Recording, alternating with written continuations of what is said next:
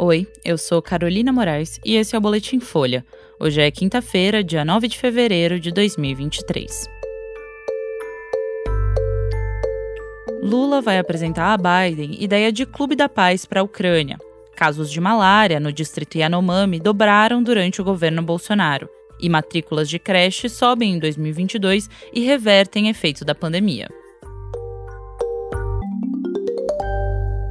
O presidente Lula pretende apresentar ao presidente americano Joe Biden a criação de um clube da paz para negociar o fim da guerra na Ucrânia. A ideia seria proposta amanhã durante a visita do petista a Washington, onde vai ser recebido por Biden na Casa Branca. O fórum incluiria países como Índia e China e Lula deve propor a ideia também ao líder chinês Xi Jinping em visita a Pequim em março. O presidente quer reunir um grupo de países que, na visão do governo brasileiro, não estão diretamente envolvidos na guerra para discutir uma solução para o conflito. O Brasil reconhece que a Rússia foi um país agressor ao invadir a Ucrânia, mas acha que a imposição de sanções a Moscou e o envio de armas ou munições para Kiev não contribuem para a paz. O Itamaraty considera que a China estaria entre os países neutros, apesar da proximidade do presidente russo, Vladimir Putin, com Xi Jinping. Para o governo, Pequim é fundamental na negociação de paz. Outros países incluídos seriam a Índia, que não aderiu às sanções ocidentais e aumentou compras de recursos naturais e fertilizantes da Rússia, e a Turquia. Ankara intermediou o acordo para que a Ucrânia voltasse a exportar grãos. Lula já havia lançado a ideia de um clube da paz depois de um encontro com o premier alemão Olaf Scholz em Brasília. Na reunião, no fim do mês passado, Lula disse que o Brasil não tem interesse em enviar munições à Ucrânia, porque não quer ter qualquer participação no conflito.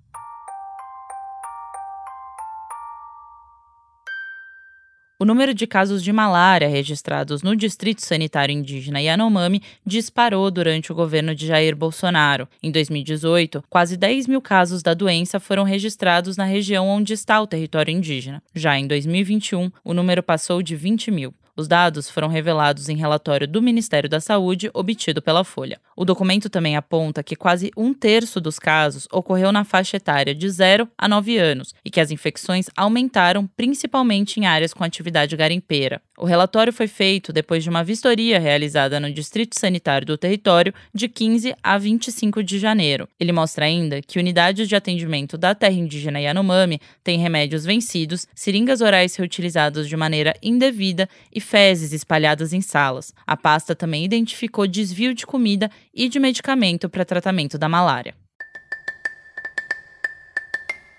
E os dados do censo escolar de 2022 mostraram uma recuperação nas matrículas em creches e de alunos em tempo integral após o pico da pandemia. Os registros de matrículas tiveram queda em 2020 e 2021, período marcado pelo fechamento das escolas. No caso das creches, houve uma redução inédita de matrículas mesmo antes dos impactos da Covid. Em 2022, o número de matrículas em creches passou de 3 milhões e 900 mil, um avanço de 5% em relação a 2019. Em 2021, o número tinha caído para cerca de 3 milhões e 400 mil. Esses dados contemplam vagas na rede pública e privada. Isso indica uma cobertura escolar de 36% das crianças de até 3 anos no país. A meta do Plano Nacional de Educação é chegar a 50% em 2024, porcentagem que não deve ser alcançada. O ministro da Educação, Camilo Santana, atribuiu a recuperação aos estados e municípios, apesar da falta de atuação do governo Bolsonaro. Os gastos federais para construção construção de creches, por exemplo,